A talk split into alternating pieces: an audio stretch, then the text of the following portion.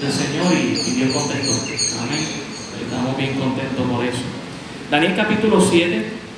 Hermanos, si puede estar conmigo de pie. Yo sé que nos toca Apocalipsis 13, no se preocupen, vamos para allá. Pero leer este texto va a ser importante para entender Apocalipsis 13. Daniel capítulo 7. El tema, la revelación de Jesucristo para sus siervos. Ese ha seguido siendo, ¿verdad?, el tema principal. Y el título de esta mañana es La diabólica Trinidad en la tierra.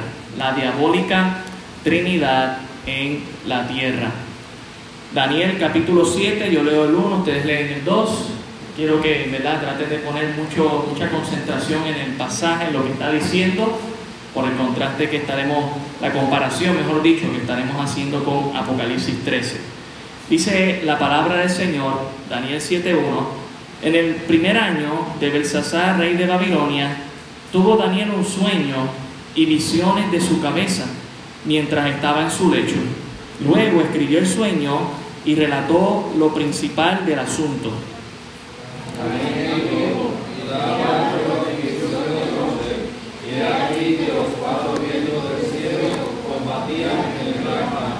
Y cuatro bestias grandes, diferentes la una de la otra, subían del mar.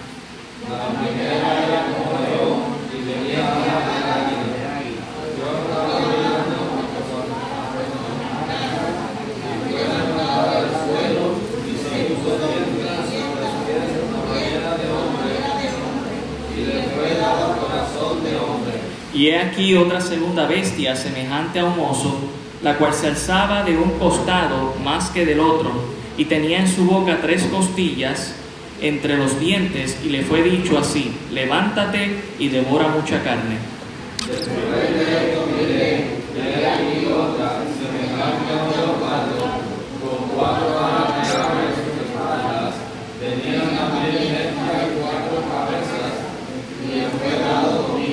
Después de esto miraba yo en las visiones de la noche, y he aquí que la cuarta bestia, espantosa y terrible y en gran manera, fuerte, la cual tenía unos dientes grandes de hierro, devoraba y desmenuzaba, y las sobras hollaba con sus pies, y era muy diferente de todas las bestias que vi antes de ella, y tenía diez cuernos. Mientras yo contemplaba los cuernos, era aquí que otro cuerno pequeño salía entre ellos, y delante de él fueron arrancados tres cuernos de los primeros primeros. Y he aquí que este cuerno tenía ojos como de hombre, y una boca que hablaba grandes cosas. Estuve mirando hasta que fueron puestos tronos y se sentó un anciano de días, cuyo vestido era blanco como la nieve y el pelo de su cabeza como lana limpia. Su trono llama de fuego y las ruedas del mismo fuego ardiente. Un río de fuego procedía delante de él. Millares y millares le servían y millones de millones asistían delante de él. Después se sentó y los libros fueron abiertos. Yo entonces miraba a causa del sonido de las grandes palabras que hablaba el cuerno. Miraba hasta que mataron a la bestia y su cuerpo fue destrozado y entregado para ser quemado en el fuego.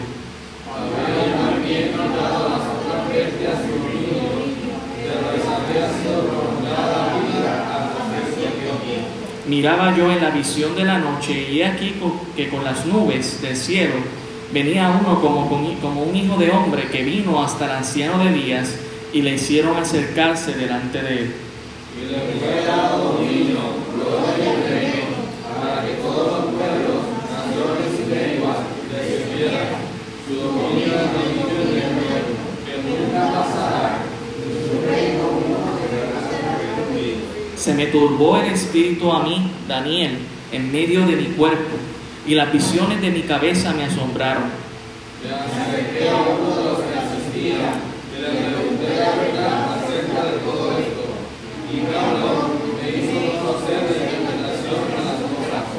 Estas cuatro grandes bestias son cuatro reyes que se levantarán en la tierra. Después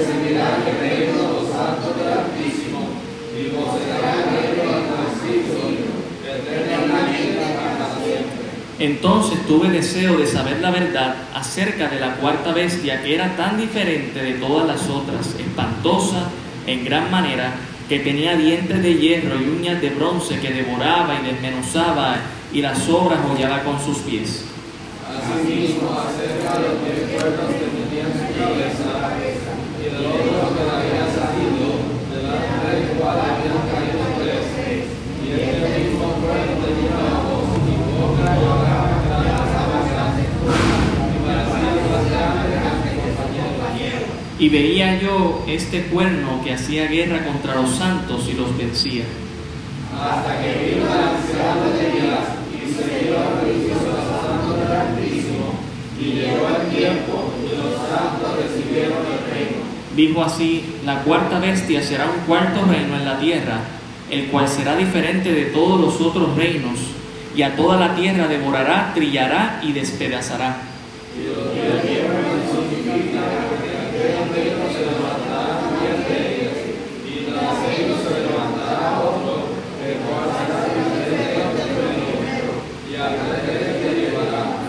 Y hablará palabras contra el Altísimo, y a los santos del Altísimo quebrantará, y pensará en cambiar los tiempos y la ley, y serán entregados en su mano, en su mano hasta tiempo y tiempos y medio tiempo. Pero se sentará en rey, y le quitarán su dominio para que sea destruido y arruinado hasta el fin. Y que el reino y el dominio y la majestad de los reinos debajo de, de todo el cielo sea dado al pueblo de los santos del Altísimo, cuyo reino es reino eterno, y todos los dominios le servirán y obedecerán. Todos juntos, a fin de tus palabras, en cuanto a mí, Daniel, mis pensamientos me turbaron y mi rostro se demudó, pero guardé el asunto en mi corazón. Señor, gracias te damos por tu palabra. Ella es viva y eficaz y ruego que la misma hable a nuestras vidas, mi Señor, y no solamente entendamos el asunto, Señor, quizás hasta nos turbemos como el profeta se turbó, pero que podamos guardar estas cosas en nuestro corazón, así como el profeta lo hizo, Señor. Gracias damos por todo en el nombre de Jesús. Amén. Pueden tomar asiento, hermanos. Quiero recordarles que al estudiar el libro de Apocalipsis, Dios nos hizo una promesa en el mismo capítulo 1, versículo 3. Bienaventurados los que leen, los que oyen y los que guardan estas palabras de la profecía, ¿verdad? Así que ah, ciertamente quizás algunas de estas cosas y estos eventos del futuro pueden traer cierto temor aún a nosotros como los creyentes, pero al final tenemos la victoria en Cristo y eso nos debe dar seguridad y paz. El capítulo 7 de Daniel no lo voy a predicar en esta mañana, pero quería que lo pudiéramos tener en, en memoria mientras nosotros va- vamos ahora a Apocalipsis el capítulo 13, porque ciertamente hay muchas cosas que se derivan de ese capítulo. Apocalipsis el capítulo 13, donde nos toca en esta mañana, y Apocalipsis 13 nos va a presentar la diabólica Trinidad. El Señor nos reprenda. Esta diabólica Trinidad está compuesta por Satanás, descrito como dragón, lo cual vimos en Apocalipsis capítulo 12, versículo 9, ¿verdad? Nos dice que es la serpiente antigua, el diablo, Satanás. El anticristo descrito en Apocalipsis 6 es mencionado también aquí como en Apocalipsis 6 como el jinete del caballo blanco y en Apocalipsis 11 como la bestia que sube del abismo. Aquí en Apocalipsis 13 será mencionado como la primera bestia. Y el falso profeta, descrito por primera vez en el texto que estaremos viendo en esta mañana como la segunda bestia o falso profeta. Esto es lo que conocemos como la Trinidad diabólica. Y estos tres seres son la máxima expresión diabólica y de rebelión contra Dios y su gente y contra todo lo creado por Dios. Mire el verso 1. Dice, me paré sobre la arena del mar y vi subir del mar una bestia que tenía siete cabezas y diez cuernos, y en sus cuernos diez diademas, y sobre sus cabezas un nombre blasfemo. Antes de proseguir ¿verdad? con esto, quiero recordarles que en contexto histórico hemos visto Apocalipsis 12. Y en Apocalipsis 12 el diablo fue lanzado fuera del cielo de Dios perdió su acceso que tenía hasta el día, bueno, hoy, el, el día de hoy él tiene acceso al, al cielo, ¿verdad? Y está día y noche acusándonos. Pero llegará un día que, ¿verdad? Peleará con Miguel y sus ángeles y serán echados del cielo para siempre. Y ese será un día de gran victoria. Y en ese día ya el enemigo no tendrá cabida en el cielo y sabemos que lo que hará es bajar a la tierra y perseguir al pueblo de Israel. Y, y vimos esa persecución la semana pasada y dentro de esa persecución Dios va a hacer una obra milagrosa, va a salvar, va a salvar al pueblo de Israel y después que salga el pueblo de Israel, el diablo va a querer entonces hacer guerra, según el versículo 17, con el resto de la descendencia de ella, que son los que guardan los mandamientos de Dios y tienen el testimonio de Jesucristo. Es decir, no de la iglesia que ha sido raptada, sino de creyentes, de personas que están empezando a creer durante la tribulación. Entonces Juan ve otra visión, ya que el diablo entonces bajó a la tierra, ahora ve esta bestia que sube del mar. Es la misma bestia que en Apocalipsis 6 se presenta como el jinete del caballo blanco que viene para traer una supuesta paz. Es la misma bestia que mató a los dos testigos, si usted, se recuerda en Apocalipsis 11, y fue descrita como la bestia que sube del abismo. Pero note qué interesante que esta bestia tiene siete cabezas y diez cuernos, y en sus cuernos diez diademas, y sobre sus cabezas un nombre blasfemo. Ciertamente la palabra bestia en, otros, eh, en otras traducciones se le conoce como monstruo, como a un ser que es difícil de describir. En Apocalipsis el capítulo 17, el mar es interpretado de la siguiente manera.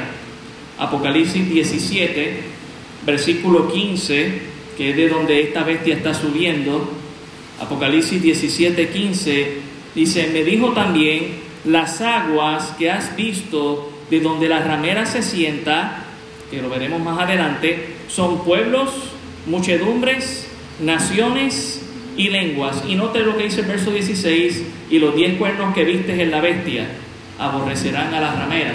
Así que eh, la bestia que sube del mar, el mar aquí es una representación de todos los pueblos, de todas las naciones y de todas las lenguas. Note también que esta bestia tiene un nombre blasfemo, probablemente un nombre que ofende directamente a Dios. Mire hermanos, vivimos en una sociedad que blasfemar el nombre de Dios o usar el nombre de Dios en vano se toma como algo casual tristemente. Y voy más allá y es un reto para nosotros como iglesia. Aún los cristianos usan el nombre de Dios en vano muy ligeramente. Tenemos que tener mucho cuidado cuando vamos a decir el nombre de Dios. Si usted va a decir el nombre de Dios, hágalo con propósito. No se deje llevar por nuestra sociedad. A veces a los estudiantes yo les digo, pero ¿por qué tú no usas otra cosa? ¿Por qué no dice, oh mis estrellas? ¿Por qué no dice, oh caracoles? No, siempre tienen que mencionar el nombre de Dios. Es el diablo, hermano, metiéndonos en la mente el deseo de usar el nombre de Dios en vano. Dios tiene que ser adorado y honrado, no menospreciado como nuestra sociedad y el enemigo quieren. Esta bestia que tiene siete cabezas y diez cuernos, vimos los diez cuernos, vimos la interpretación de los diez cuernos allá en Daniel 7, y estos diez cuernos simbolizan a diez reyes que harán una confederación. Y mire, estamos bien cerquita de eso, ¿verdad? Hay tantas cosas que están pasando en el mundo que uno puede decir, bueno, pues ya está. Pero por ahí se escucha del G9, ¿A qué le falta el G9? Uno más hizo 10. Alguien más dijo por ahí, estamos pensando en dividir el mundo en 10 regiones y que lo gobiernen 10 personas. Bueno, ya el pensamiento está. Sabemos que todo lo que está pasando va a apuntar a esto tarde o temprano. Y esta bestia de muchas cabezas y de muchos cuernos, al final del día, van a rendir cuenta a un solo ser llamado el anticristo. La idea de que tiene muchas diademas sobre sus cabezas son los reconocimientos que va a recibir, la fama que va a tener, el poder, la influencia sobre el mundo entero. Mire el verso 2 dice, y la bestia que vi era semejante a un leopardo y sus pies como de oso y su boca como boca de león, y el dragón le dio su poder y su trono y grande autoridad. Note que leímos, ¿verdad? Daniel 7. Y en Daniel 7 los primeros versos empieza a hablar de estas cuatro bestias. Entre ellas es mencionado el león, el leopardo, es mencionado el oso y es mencionado esta bestia indescriptible, ¿verdad? Que en Apocalipsis sabemos que es el, que es el dragón. Y noten que todos esos elementos esta bestia los tiene combinados. No es una pura casualidad. La influencia de todos los reinos históricos van a estar en la persona del anticristo, pues es como un griego en su parecer. Cuando hablamos de, ah, de, de las cuatro bestias, que Daniel habla de ellas, son los cuatro imperios que dominaron bajo todo el mundo conocido de aquel entonces. Entre ellos el imperio babilónico, en el cual Daniel vivió, que gobernó todo el mundo conocido y que uno de, sus, de los animales que usaban como emblema de poderío precisamente era un león. Luego se levantó el imperio medo-persa, que destruyó a los babilonios y que dominaron todo el mundo conocido, entre ellos el rey Ciro, quien le dio eh, paz al pueblo de Israel diciendo, vuelvan a su tierra, a construirle a Dios pero que ciertamente dominaron todos los reinos conocidos. El leopardo, que es en simbología del imperio griego dirigido por Alejandro Magno. Note que el leopardo en Daniel 7 tiene cuatro cabezas. Alejandro Magno no tuvo un heredero a quien dejar su reino y sus cuatro generales fueron los que heredaron ese reino y cada cual tomó por su camino. Así que básicamente ahí se cumple el hecho de que tenía cuatro cabezas. Y también esta bestia, ¿verdad? Eh, con dientes de hierro, pues es en simbología del imperio romano, que su herramienta fue el hierro, la espada, el escudo, ¿verdad? De su vestimenta, su armadura, todo muy conocido, ¿verdad? Y elaborado y que en los días de Jesucristo era el imperio que había dominado el mundo entero. Pero notemos que esta bestia dice que es como, como un leopardo en su semejanza, así que es griego en su parecer, es decir, como un gentil, como un ciudadano del mundo. ¿Ha usted escuchado eso? Es algo que ya se está empezando a decir. No somos ciudadanos de un tal y otro país, somos ciudadanos del mundo. Mire, hermano, usted y yo somos ciudadanos de los cielos. Que no se le olvide eso. Porque ahora esto se va a poner muy popular. Ah, no, yo soy ciudadano del mundo.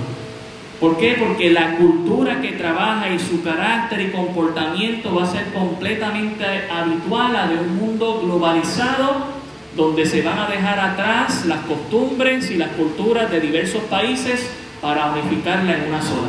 Y el anticristo va a llevar eso, ¿verdad?, como punta estandarte.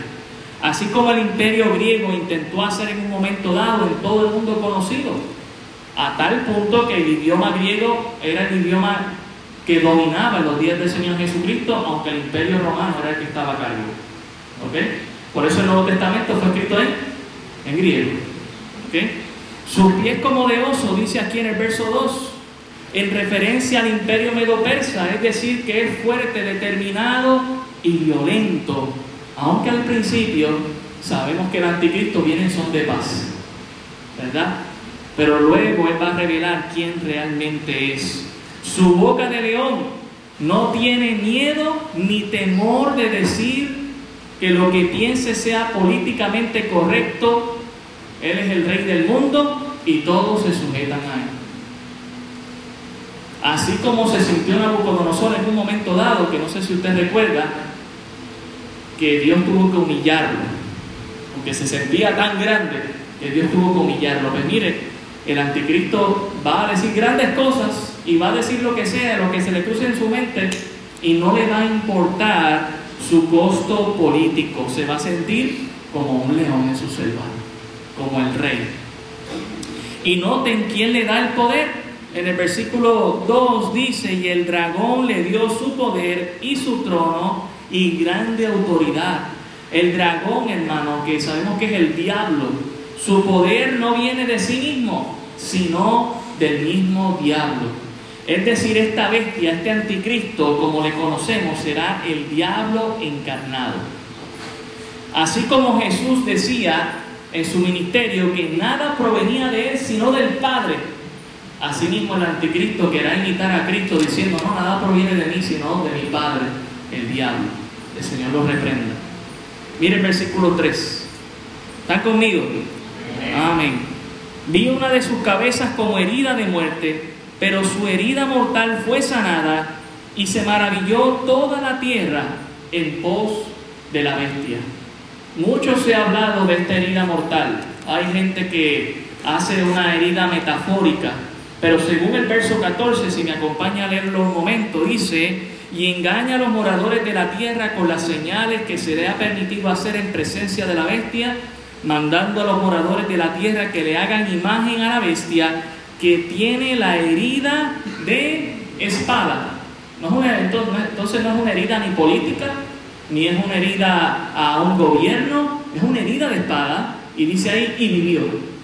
Entonces, no es una herida cualquiera, va a recibir una herida específica a la persona del anticristo. Alguien intentará matar al anticristo, pero aunque su herida será mortal, no morirá y al no morir, ¿sabe qué va a hacer? Imitar la resurrección de Jesús.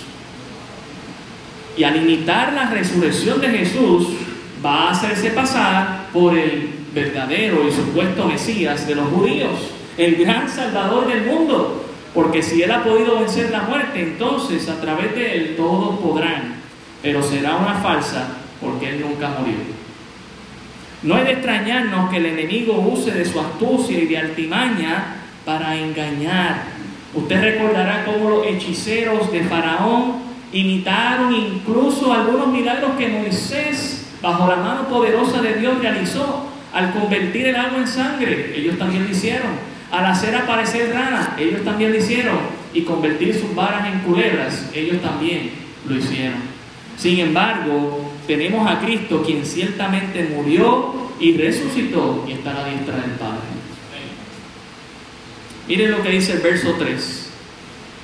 Vi una de sus cabezas como herida de muerte, pero su herida mortal fue sanada y se maravilló toda la tierra en pos de la bestia. Creo que hasta esta herida o esta, esta herida mortal será hasta buscada por el mismo anticristo para lograr su engaño.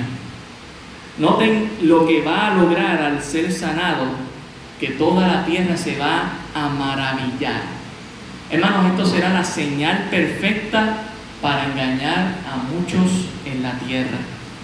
Noten lo que dice eh, Segunda de Tesalonicenses, puede dejar su marcador ahí.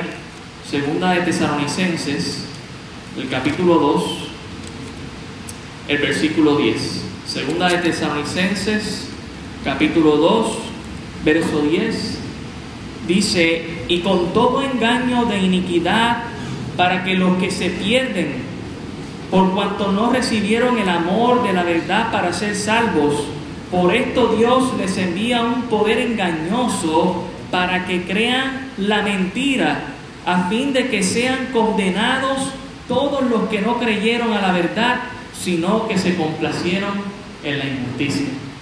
Hermanos, o creemos en la resurrección de Cristo o creeremos en la resurrección del anticristo.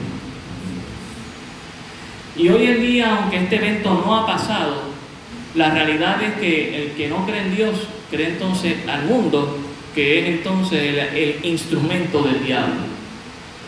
El príncipe de este mundo es el diablo. Miren lo que dice Marcos, el capítulo 13. Marcos, capítulo 13, versículo 21. Marcos 13, 21 dice, y estas son las palabras del Señor Jesucristo, Entonces si alguno os dijere, mirad, aquí está el Cristo, o mirad, allí está, no lo creáis, porque se levantarán falsos Cristos y falsos profetas, y miren lo que harán, y harán señales y prodigios, ¿con qué propósito? Para engañar, si fuere aún posible, a los escogidos. Me da pavor y temor el que algún día usted se vaya de esta iglesia porque usted no ve prodigios y señales, pero la va a ver de otro supuesto predicador y se va a traer. Yo no estoy aquí para que me sigan a mí. Aquí el pastor de pastores es el Señor Jesucristo. Pero me da pavor que usted siga a otros que lo que predican es la mentira. Me da pavor. Porque harán señales y prodigios para engañar. Y hay mucha gente que es muy visual. Pero usted recuerde algo acerca de la fe. La fe no es visual. La fe es creer y luego yo veo. Si usted ve para creer, usted no está usando fe. Usted está usando su ingenio, ¿verdad? Su, razonamiento. Pero la fe es creer sin ver. Tenga cuidado. Mire, aquí nos dice el texto que eh, en Apocalipsis 13:3 que la tierra, toda ella, se maravilló en pos de la bestia. Como sanó de esta herida mortal, la gente se maravilló. Versículo 4. Y adoraron al dragón que había dado autoridad a la bestia y adoraron a la bestia diciendo, ¿quién como la bestia? ¿Y quién podrá luchar contra ella? El diablo logra ser adorado por muchos en la tierra gracias a este falso milagro del anticristo y el anticristo por ende termina siendo adorado. Hermano, quiero recordarle que la adoración hay un reconocimiento de deidad hacia la persona y entrega de total confianza. Eso es lo que usted hace cuando usted está adorando a alguien. La adoración es única y exclusiva para Dios. Dios comparte la alabanza. Usted lo puede ver en los textos porque la alabanza es un reconocimiento hacia la grandeza de una persona, ¿verdad? Y ciertamente el apóstol Pablo, una de las cosas que más hace en la carta es alabar a muchos hermanos, o no alabar a muchos hermanos por ciertas prácticas que tenían incorrectas. Pero la adoración es solo de Dios. Y el anticristo y el diablo van a querer ser adorados imitando la resurrección de Cristo.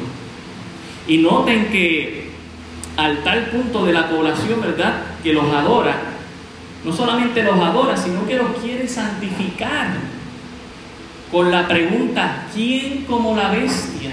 Es decir, que lo van a sacar aparte. Nadie como esta persona.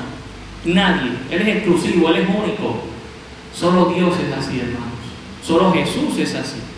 Y lo quieren hacer omnipotente preguntando, ¿y quién podrá contra ella? Como si fuera invencible. ¿Sabe qué dice segunda de Tesalonicenses? En el capítulo 2, el verso 8, y voy a este texto, ¿verdad? Porque habla mucho acerca del anticristo también. Segunda de Tesalonicenses, el capítulo 2, el verso 8, dice lo siguiente. Segunda de Tesalonicenses 2, 8 dice, y entonces se manifestará aquel inicuo a quien el Señor matará con el espíritu de su boca y destruirá con el resplandor de su venida, inicuo cuyo advenimiento es por obra de quién? De Satanás, con gran poder, señales y prodigios, pero ¿qué? Mentirosos. Entonces, va a mostrar un supuesto poder, va a mostrar señales y prodigios, que en otras palabras serían milagros, pero todos estos son mentirosos, manipulados para engañar a muchos. Y noten que son los tres calificativos de nuestro Señor Jesucristo. Hebreos, el capítulo 2, el versículo 4. Mire lo que dice. Hebreos 2, 4. Dice aquí, testificando Dios juntamente con ellos con señales y prodigios y diversos milagros y, y repartimientos del Espíritu Santo según su voluntad. Son tres calificativos de nuestro Señor Jesucristo, de Dios. y el anticristo lo va a utilizar para él hacerse pasar por Dios. Mire el verso 5, allá en Apocalipsis 13:5. También se le dio boca que hablaba grandes cosas y blasfemias y se le dio autoridad para actuar 42 meses. La oratoria de este personaje y su convencimiento de sus conocimientos llevará a muchos a creerle. Y durante tres años y medio esta falsa será efectiva para engañar a muchos. Mantenga en contexto que esta generación, hermanos, es la generación que ha sufrido los juicios de Dios. Siete sellos y siete trompetas. Catorce juicios ya para esta época se están llevando a cabo se han llevado a cabo aproximadamente. Así que es una generación que está buscando una respuesta fuera de Dios en alguien más y la van a encontrar en la persona encarnada del diablo que es el anticristo. Por eso nuestra mirada debe estar puesta en Dios, hermanos. Esto no hay quien lo arregle. Lo va a arreglar, entre comillas, el anticristo. Falsamente. Para después traer lo peor. Yo quiero que usted vea esta expresión. Dice, también se le dio y se le dio y se le permitió en el versículo 7. Y usted puede ver, seguir viendo otros textos donde no pierda de perspectiva que es Dios quien da permiso. Hermanos, este texto es horrible. La diabólica Trinidad en la tierra es horrible. Pero no pierda de perspectiva que Dios está en control de todo esto. Dios es quien lo va a permitir para, una vez más, probar los corazones de los que están aquí en la tierra. Y Dios es quien muchas veces permite, hermanos, aún en la vida de Job, justo, perfecto, apartado del mal, Dios le permitió al diablo que fuera a zarandearlo. Y lo puede hacer en tu vida también. Oye, usted tiene que estar, mire, cerca del Señor, sirviendo al Señor, no negando al Señor. Dios lo puede permitir, hermanos, para probar nuestros corazones. Y eso es lo que Él va a. Así que no pierda de perspectiva, pero note que será por poco, tiempo, nos, muestra aquí que será por 42 meses. En Daniel 7 vimos tiempo, tiempos y la mitad de un tiempo, tres años y medio. Hay diferentes maneras en que se puede expresar eso, ¿verdad? Aquí nos dice en esta ocasión 42 meses. ¿Qué dirá esta bestia? Dice aquí que hablaba grandes cosas y blasfemias y se le dio autoridad.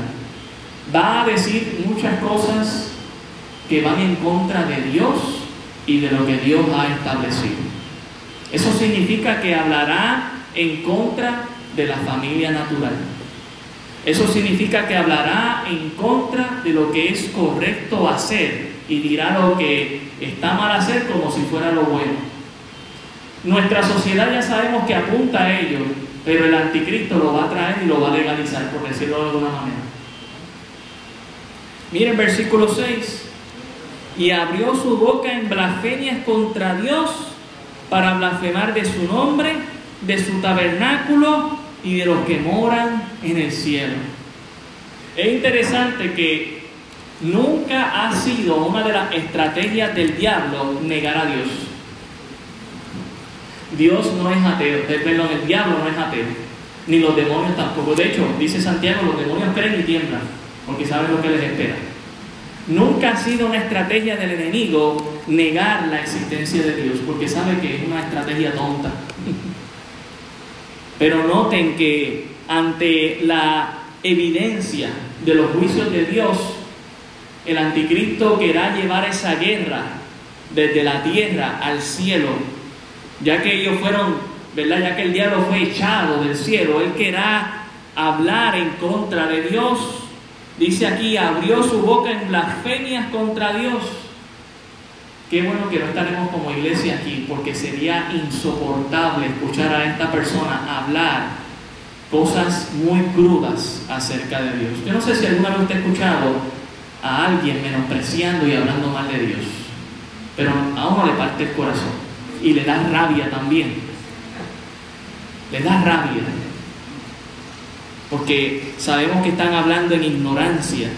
Pero esta persona será tan atrevida para blasfemar en contra de Dios, para blasfemar del nombre de Dios, para blasfemar del tabernáculo de Dios, es decir, del mismo cielo, y también para blasfemar de los que moran en el cielo. O sea que aún ni tan siquiera negará el hecho de que la iglesia ha sido llevada al cielo.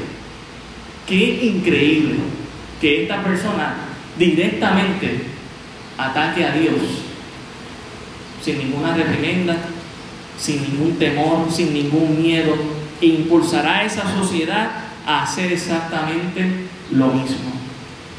Por eso se le conoce como el anticristo.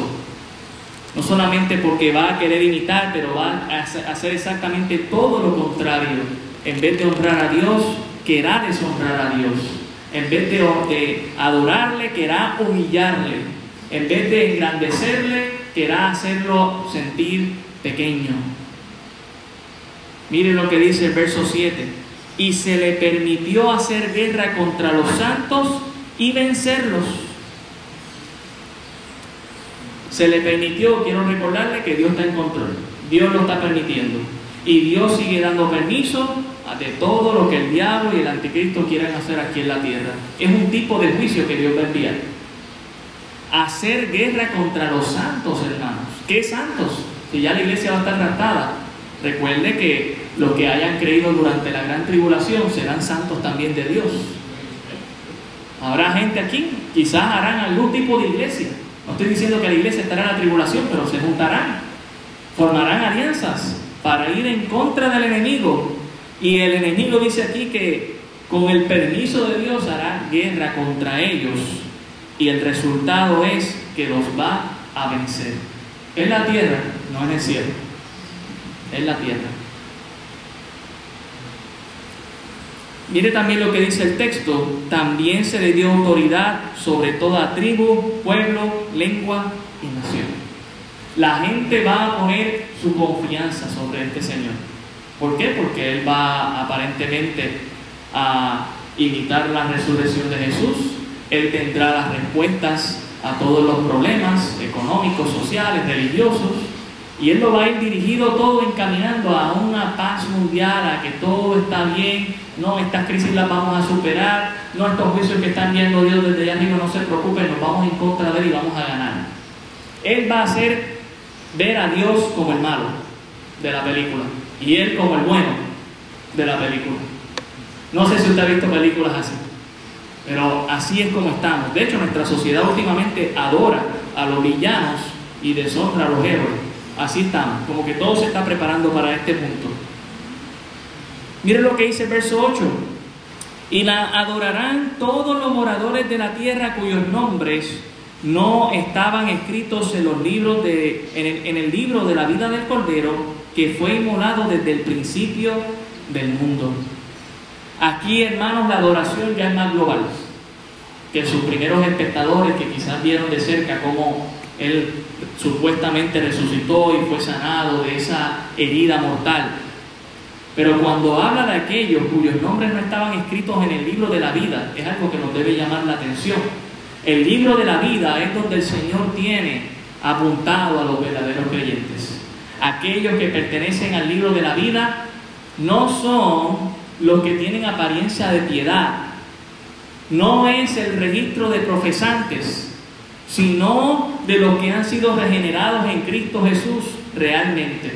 No es el registro de los convencidos, sino de los convertidos en Cristo Jesús. Y noten aquí que los que terminarán adorando al anticristo ya están completamente destinados a tener el mismo destino del anticristo que es el infierno. No hay vuelta atrás para ellos. Ellos mismos han decidido seguir las tinieblas que la luz. Y noten esta expresión en el verso 8 muy interesante cuando dice acerca del Cordero que fue inmolado desde el principio del mundo. Y sabemos que Cristo no fue inmolado en el principio del mundo, pero sí desde el principio del mundo, como lo afirma en este texto, así como Dios lo permitió desde Génesis 3.15 cuando hizo la promesa. Usted recuerde que para Dios el tiempo no existe. En otras palabras, Él es desde la eternidad hasta la eternidad. Así que ya desde el momento en que Adán y Eva pecaron, ya desde ese momento ya Dios, yo tengo una promesa. De la mujer nacerá uno que va a pisar la, la cabeza de la serpiente. Ya desde ese momento Dios envió a su Hijo Jesucristo a morir en la cruz del Calvario, hermanos. Y qué bendición, porque a través de Él es que tenemos la victoria. Mire el verso 9. Si alguno tiene oído, oiga. Hay un llamado aquí que se hace de repente y nos tenemos que preguntar a quiénes si ya la iglesia ha sido raptada. Lo veremos en el verso 10 porque el llamado es posterior. Viendo la omnisciencia de Dios, es decir, de, que Él lo conoce todo, dice el verso 10, si alguno lleva en cautividad, va en cautividad. Si alguno mata a espada, a espada debe ser muerto. Aquí está la paciencia y la fe de los santos. Hermano, tengo que cambiar quizás mi, mi prédica en este momento para hablar a los que estén, a los santos que estén convertidos durante el tiempo de la tribulación. Que quizás escuchen este audio o vean este Facebook, no sé. Dios sabrá. Dios lo que nos está diciendo aquí es que está haciendo un llamado a que tengan cuidado en esa guerra que van a tener con el anticristo y que sean pacientes y que tengan fe en Dios. Que matar o llevar encarcelados en esa guerra a los enemigos no será la respuesta más apropiada. Tendrán que morir por la causa de Cristo. Y lo está diciendo aquí, y es una palabra que Jesús utilizó para decirle al apóstol Pedro. Usted recordó cuando el apóstol Pedro, ¿verdad? muy preocupado en el arresto del Señor Jesucristo, le cortó la oreja a un soldado romano. ¿Y qué le dijo Jesús? Pedro, guarda esa espada, que el que hiere espada, a espada muere. Son las mismas palabras y es lo que Dios le quiere recordar a esta generación de creyentes durante la tribulación. Ten cuidado de simplemente quererte enfrentar al enemigo, porque tu destino será el mismo. Hay sabiduría de Dios aquí. Dios está pidiendo, sé paciente, ten fe. Dios va a cobrar justicia. Dios está aquí animando a los santos de la tribulación. Pero hermano, también es un ánimo para nosotros, porque cuántas veces no deseamos tomar la justicia en nuestras manos. Qué mejor que ser paciente, tener fe en el Señor, porque nosotros también somos santos de Dios. Dios nos ha santificado. Y muchas veces queremos tomar la justicia en nuestras manos. Déjeselo a Dios. Él es el Dios de venganza. Él es quien va a tomar control, Él es quien va a pasar juicio y Él lo hará en su tiempo. Y llegará el momento en que usted lo disfrutará. Y voy más allá, hasta le dará pena y orará por misericordia de su enemigo. Señor, no, pero ten misericordia, como lo has tenido conmigo. Mire el verso 11. Después vi otra bestia que subía de la tierra y tenía dos cuernos semejantes a los de un cordero, pero hablaba como dragón. Aquí se nos introduce, hermanos, al falso profeta, el falso líder religioso, alguien con apariencia de piedad, al ser eh, cuernos de cordero, podemos confirmar que será alguien que pertenecerá a la cristiandad, pero será un falso. Alguien que tendrá apariencia de ser cristiano, porque tener cuernos de cordero significa que es como un cordero. Pero, ¿cómo habla? Dice que habla como el dragón. Es decir, que al hablar como dragón lleva el mensaje diabólico que todavía puede ser sutil. ¿Saben cuántos han usado el nombre de Dios para traer mensajes del diablo? En Corinto el apóstol Pablo dice que no es sorpresa porque Dios, porque el diablo usa a sus ministros como si fueran ministros de ángeles y de luz. Eh, se nos dice que el mismo diablo se disfraza como ángel de luz y que para nosotros no debe ser sorpresa. Si hay algo que nosotros debemos tener claro acerca del anticristo y del diablo es que no se van a presentar como tales. Quítese de su mente pensar que el anticristo se va a llamar anticristo. Es el título que nosotros le tenemos, pero él no se va a llamar el anticristo, él no se va a presentar como, el, como un falso Cristo, hermanos. La gente tendrá que identificarlo. Y yo sé que nuestra sociedad todo está loca por identificarle. Tenga cuidado con los sensacionalistas. No ha llegado todavía.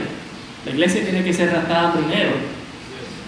El falso profeta, el falso líder religioso con apariencia de piedad va a dirigir el culto al anticristo, va a unificar la religión en el mundo para adorar a este supuesto Mesías que ha supuestamente resucitado. Mire lo que dice el versículo 12. Y ejerce toda la autoridad de la primera bestia en presencia de ella y hace que la tierra y los moradores de ella adoren a la primera bestia cuya herida mortal fue sanada.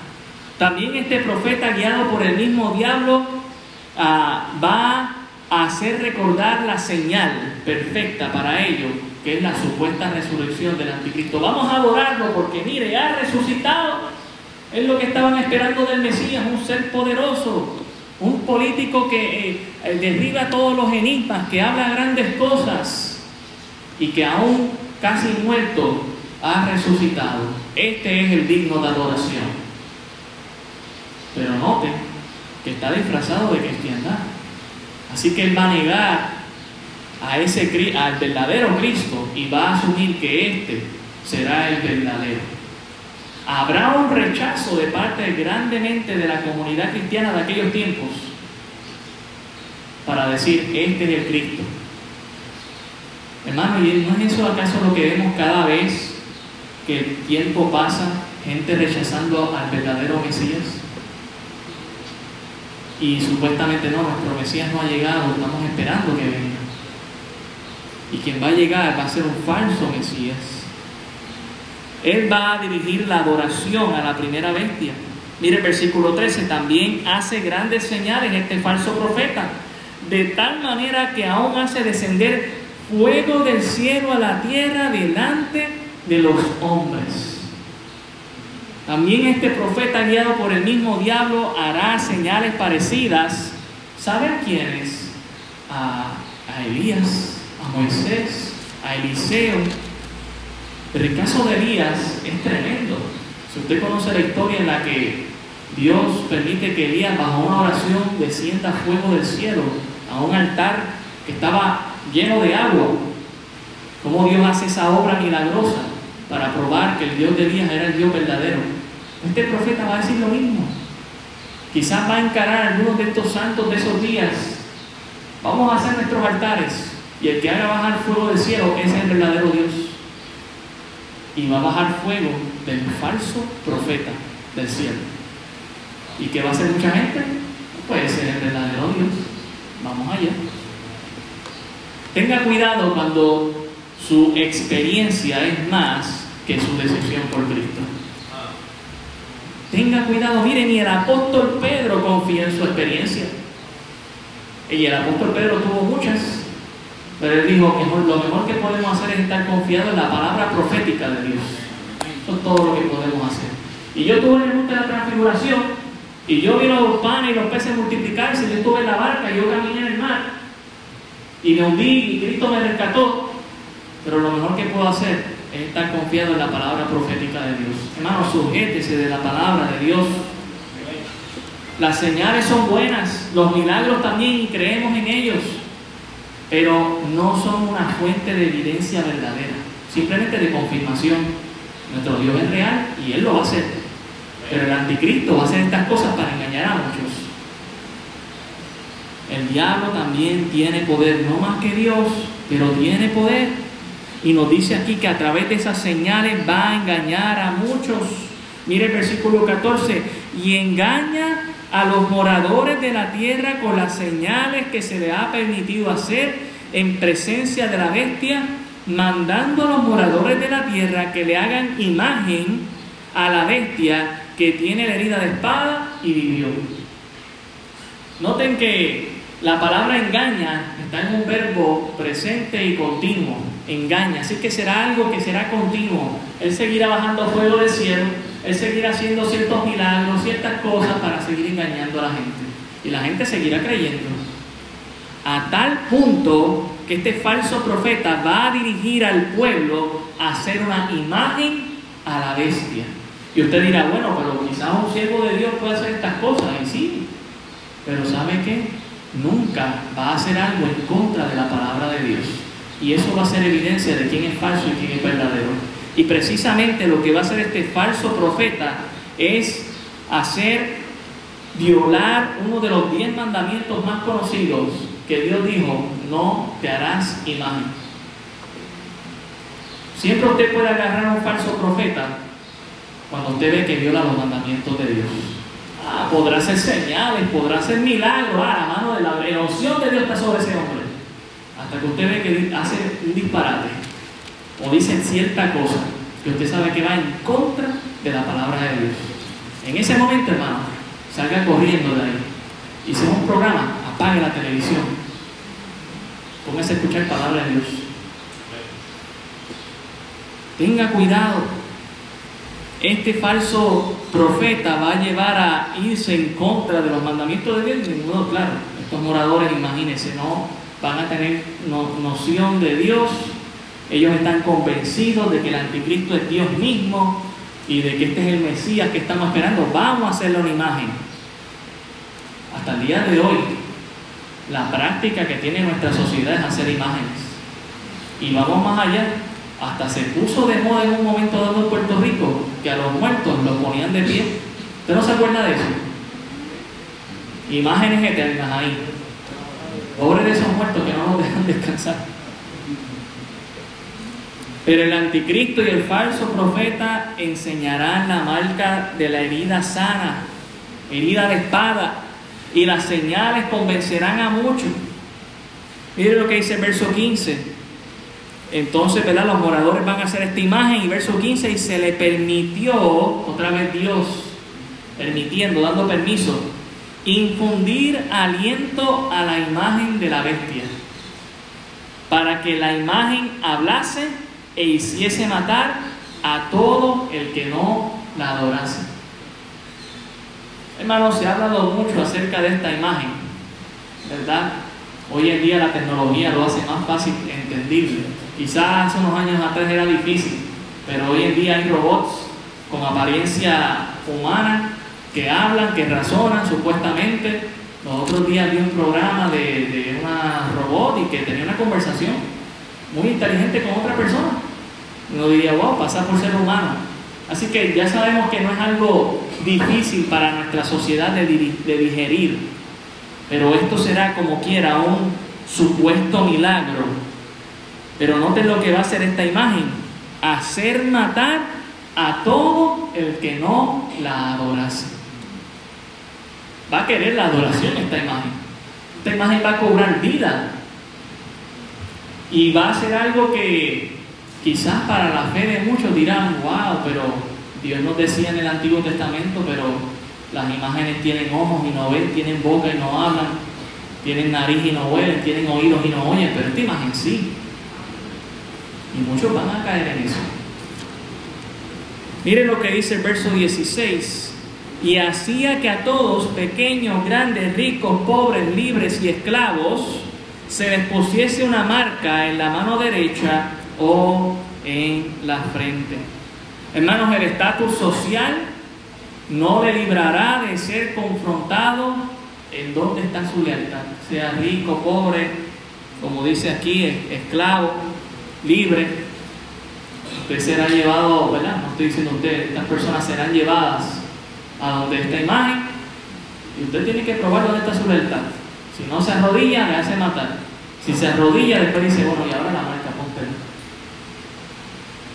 Y note que eh, lo que dice el verso 16, eh, al final dice que esta marca está en la mano derecha o en la frente. Hermano, no es una marca, no es un chip, es una marca, no es una pastilla, es una marca, no es una vacuna, es una marca. Podríamos traducir tatuaje. Y hoy en día hay muchas marcas que se pueden fácilmente escanear. Así que la tecnología de nuestros días también lo hace fácilmente entendible. Es una marca que será puesta en la frente y en la mano. Ni la vacuna fue puesta en nuestra frente, ni el chip será puesto en la frente, la están poniendo en la mano. Así que hay ciertas cosas que uno tiene que dejar de ser sensacionalista y decir, bueno Señor, esto es una marca, gracias por hablarnos claro. Es una marca, hermanos. Es una marca como el sello de Dios, pero no es el sello de Dios. Cuando usted creyó, usted fue sellado por el Espíritu Santo. Ese sello usted no lo ve, pero lo ve Dios. Y también el diablo y los, demonios. Y saben si usted es salvo o no es salvo. Es una marca y esta marca va a ser algo ah, físico que demuestra que entonces estas personas serían hijos del diablo. Dice aquí el verso 17, y que ninguno pudiese comprar ni vender, sino el que tuviese la marca o el nombre de la bestia o el número de su nombre. Esta marca es una marca que los números darán el nombre de la bestia. Así que sabemos que muchos de los vocabularios hoy en día o de los alfabetos hoy en día tienen simbología numérica y ciertas letras tienen ciertos números. Y por eso siempre se ha especulado quién va a ser el anticristo. Y bueno, hay muchos nombres que suman 666. Lo sabrá esta generación a la cual Dios le dará entendimiento para decir, no, este que está poniendo esta marca, este es. Pero ciertamente, hermanos, es interesante que no se podrá hacer nada básicamente sin esta marca. No se tendrá acceso a lo más básico como comprar y vender. Y entre ellos, pues la comida es esencial. Usted recordará que en contexto de estos días es algo prioritario que valdrá básicamente el salario de un día de trabajo y que habrá escasez, que habrá hambruna, que han habido terremotos y que se necesita una opción y el anticristo va a venir junto con el falso profeta y esta imagen con esta gran opción de decir, bueno, pues vamos a ponerlo todo a un mercado fácil, ligero, accesible para todos. Ponte esta marca, reconoce a la bestia, adóralo, ponte esta marca y tú vas a tener acceso a todo eso. Cada vez los gobiernos están llevándonos más a eso, hermanos. Yo no estoy ni a favor ni en contra de esto de la vacunación, simplemente le puedo decir que el anticristo ha tenido un ensayo excelente con todo esto. Y es algo para nosotros considerar de que Cristo está cerca, porque el anticristo también. Los beneficios que tienen que ver con la sobrevivencia, esto lo llevará al sometimiento de la esclavitud del anticristo y del diablo tal y como siempre ha querido sobre la humanidad, presentarse como su Dios, el diablo, el anticristo, el Señor lo reprenda. Pero el único y verdadero Dios es nuestro Señor Jesucristo y Él no ha venido para que andemos en esclavitud, sino en libertad. En Juan el capítulo 10, el Señor lo dice de esta manera, Juan 10, verso 9, Juan 10, verso 9 dice, yo soy la puerta y el que por mí entrare será salvo y entrará y saldrá y hallará pastos. Note que cuando entra, no se le cierra la puerta, dice también y saldrá y hallará pastos. Verso 10 dice, el ladrón no viene sino para hurtar y matar y destruir. Yo he venido para que tengan vida y para que la tengan en abundancia. Entonces Cristo, es cierto, estamos sometidos a Él, pero estamos en libertad Y podemos disfrutar, y podremos disfrutar en lo que Dios tiene para nosotros. Pero esto, hermanos, será un mundo terrible, con una opción supuestamente buena donde muchos vendrán a Él en reconocimiento al anticristo. Miren lo que dice Lucas 4, verso 18. Lucas 4, ya estamos terminando. Lucas 4, 18. El Señor Jesucristo dice estas palabras estando en la sinagoga cuando leyó del profeta Isaías. Dice, el Espíritu del Señor está sobre mí, por cuanto me ha ungido para dar buenas a los pobres me ha enviado a sanar a los quebrantados de corazón, a pregonar libertad a los cautivos, vista a los ciegos, a poner en libertad a los oprimidos, a predicar el año agradable del Señor.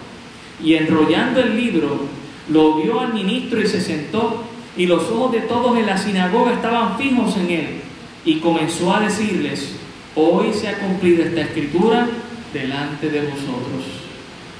Dios envió a su Hijo para que usted esté en libertad, no en cautiverio.